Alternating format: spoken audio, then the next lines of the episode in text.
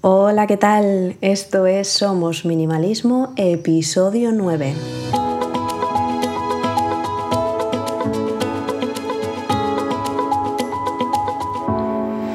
Bienvenidos una semana más. Yo soy Sarai, quien está detrás de este podcast en el que hablamos de minimalismo y todos los cambios que puede traer a nuestro día a día para tener una vida con sentido, propósito y centrándonos en lo verdaderamente importante.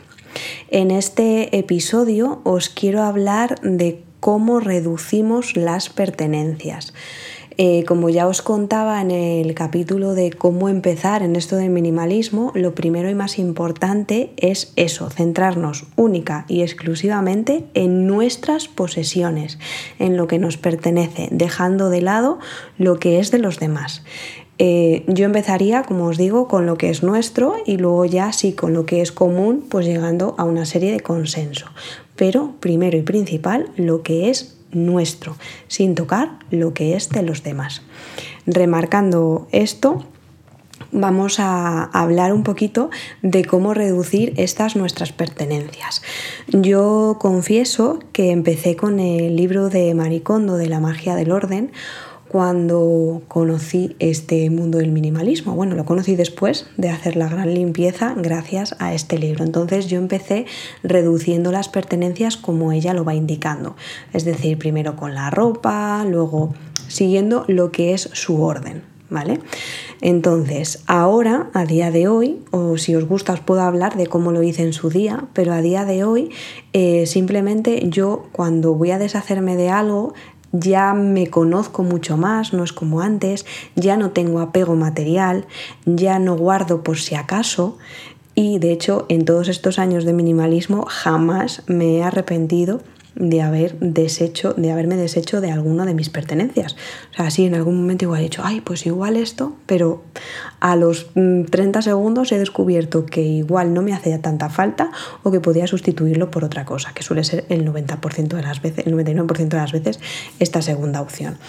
Entonces, yo ahora como ya me conozco y como digo, ya sé cuáles son aquellas cosas que directamente no me, me aportan o no me interesa, pues Simplemente con esas batidas que voy haciendo de vez en cuando ya sé cuáles son esas cosas que no quiero o no necesito. Entonces, eh, cojo la, lo que sea que, vaya a limpiar, la parte de la casa que vaya a, a reducir, por decirlo así, y voy objeto por objeto. Y es verdad que aún hoy siento cierto apego, aunque he dicho al principio que no, pero sí que hay una parte de mí que dice, ay, igual esto en algún momento lo voy a utilizar. Y me pasa sobre todo con las cosas del trabajo. Eh, yo, como ya os he comentado anteriormente, hago proyectos con fotografías, hago álbumes con fotos y es verdad que hay veces que digo, ay, pues igual esto sí que lo puedo utilizar para X cosas. Y con eso sí que me pasa, pero es verdad que mm, cuanto más avanza el tiempo, más me doy cuenta de que hay ciertas cosas que no, que no me hacen falta, que no son necesarias y las saco directamente. Como digo, esto es un camino, yo ahora mismo me encuentro en este punto y no tengo tanto apego hacia las cosas como podía tenerlo al inicio de este camino. Entonces me es mucho más sencillo deshacerme de las cosas. De hecho es que no, no sufro, que ya os he dicho que en otro episodio os contaré de justo todo lo contrario que tuve como eh, necesidad imperiosa de quitar absolutamente todo. O sea, era llegó casi a resultar un problema porque era todo lo contrario, de acumular a quitar absolutamente todo. Y eso también, todos los excesos son malos y en ese caso también lo fue. Entonces eh, procuro coger aquellas cosas que en el transcurso de cierto tiempo no he llegado a utilizar. Por ejemplo, con la ropa yo lo suelo dar por temporadas. Ahora, por ejemplo, eh, cuando acaba la cuando voy a hacer el cambio de armario, bueno, el cambio de cajón de de una estación a otra, intento ver cuáles son esas eh, prendas que no he utilizado a lo largo de la temporada y en vez de guardarlas para la siguiente, pues directamente las quito. Pero hay veces que un jersey me lo he puesto una vez o dos veces, por ejemplo, en invierno. Pues si me lo he puesto una vez, puedo desprenderme de él. Eh, y en verano igual, si hay algún vestido, algún pantalón o lo que sea que justo durante esa temporada no lo he utilizado, pues también se marcha fuera. Eh, para el tema del trabajo, pues lo mismo que os decía, que ha habido una cosa que he guardado durante un año diciendo, venga, sí, que esto lo voy a usar, que no sé qué, que no sé cuál, y ha pasado ese año y ya le he perdido el interés o directamente ya no me acuerdo para qué lo había guardado o lo que sea, pues eso también se va fuera. Con los utensilios de cocina, por ejemplo, nos pasa igual. Hay veces que, compramos alguna cosa en plan de esto sí, sí lo voy a usar, sobre todo nos pasaba antes con el tema de la repostería, ¿no? Que decías tú, ay, sí, esto lo voy a usar, voy a hacer no sé, magdalenas todos los fines de semana y al final usas el, aparato para hacer magdalenas eh, una vez cada ocho meses pues entonces ya voy viendo, como además tenemos menos cosas, pues conoces las cosas que tienes y cuánto uso les has dado.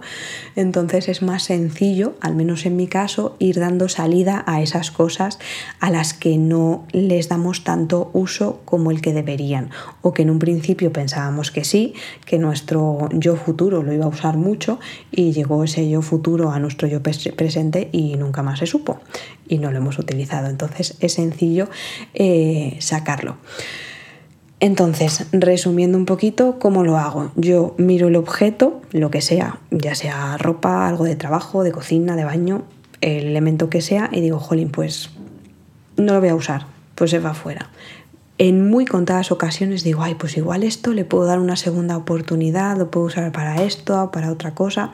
Por ejemplo, no hace mucho hemos cambiado el mueble, el mueble del baño y en un principio lo guardé, digo, ay, esto para guardar los juguetes de, de la perrita viene bien. Estuvo una semana en, en, el sitio donde tenemos los juguetes y los juguetes no estaban dentro de ese mueble, sino que estaban donde habían estado siempre, en una bolsa. Pasó esa semana y dije, mira, si en esta semana no lo he metido, no lo voy a meter. Así que le hice unas fotos y a vender. Y ya está vendido. Entonces, eh, como eh, vuelvo a repetirme, como decía al principio, llegar a ese a ese punto ha requerido, todo un proceso. Han sido años y mucho tiempo de conocerme, de pasar por diferentes estadios y de llegar al punto en el que me encuentro ahora de que me es muy sencillo deshacerme de las cosas. Al igual que me es complicado adquirir nuevas cosas, sin embargo deshacerme de ellas me resulta como muy natural, como que ya lo tengo inherente a mi persona y me resulta muy sencillo quitar las cosas que no me hacen falta, que no necesito o que creo que no voy a utilizar.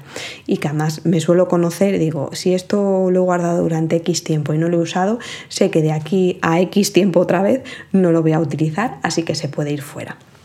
No sé cómo lo, resolvéis vosotros, cómo hacéis este tipo de, de cribas, cómo las reducís.